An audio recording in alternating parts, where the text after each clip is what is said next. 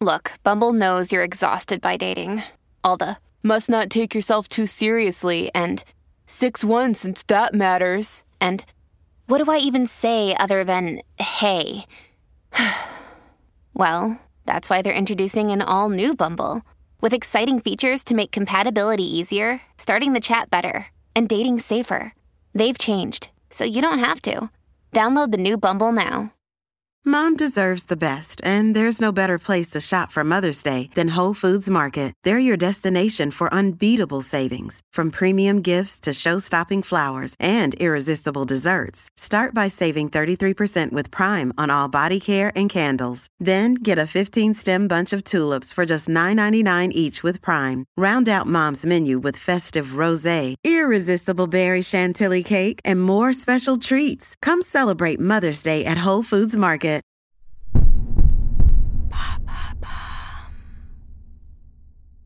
Quels aliments changent l'odeur corporelle?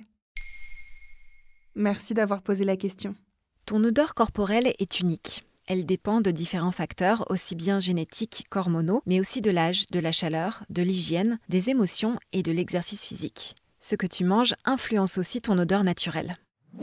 D'une part parce que certains aliments ont eux-mêmes des composants odorants forts, comme l'ail ou l'oignon, et d'autre part parce qu'ils entraînent une production de sueur plus ou moins importante. Les épices et le piment, par exemple, augmentent ta transpiration. Toi aussi, petit piment. Ils sont un peu forts, mais ils sont excellents.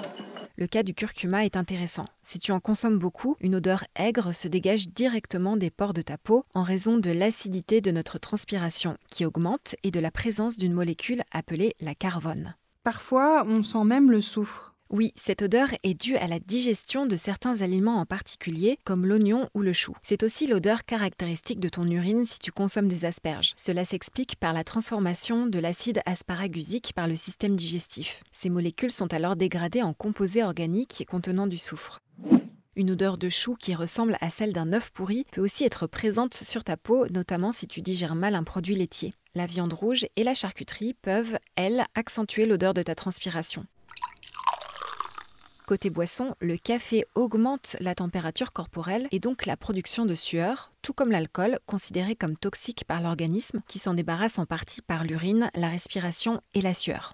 Est-ce qu'il y a un autre facteur qui peut expliquer ces changements d'odeur? Oui, la présence des bactéries dans notre corps. Roland Salès, directeur de recherche honoraire à l'INRA, indiquait sur Madame Figaro en 2018. Toutes nos odeurs corporelles sont engendrées par les bactéries que l'on héberge. Elles produisent ces odeurs à partir de ce qu'on leur donne.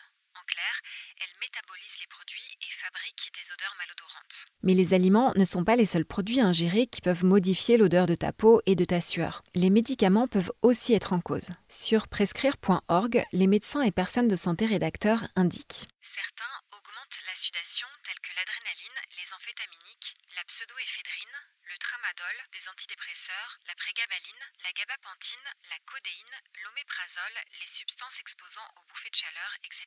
Certains médicaments modifient la laine en perturbant le transit digestif et en entraînant des éructations. À l'inverse, que peut-on manger pour améliorer son odeur corporelle?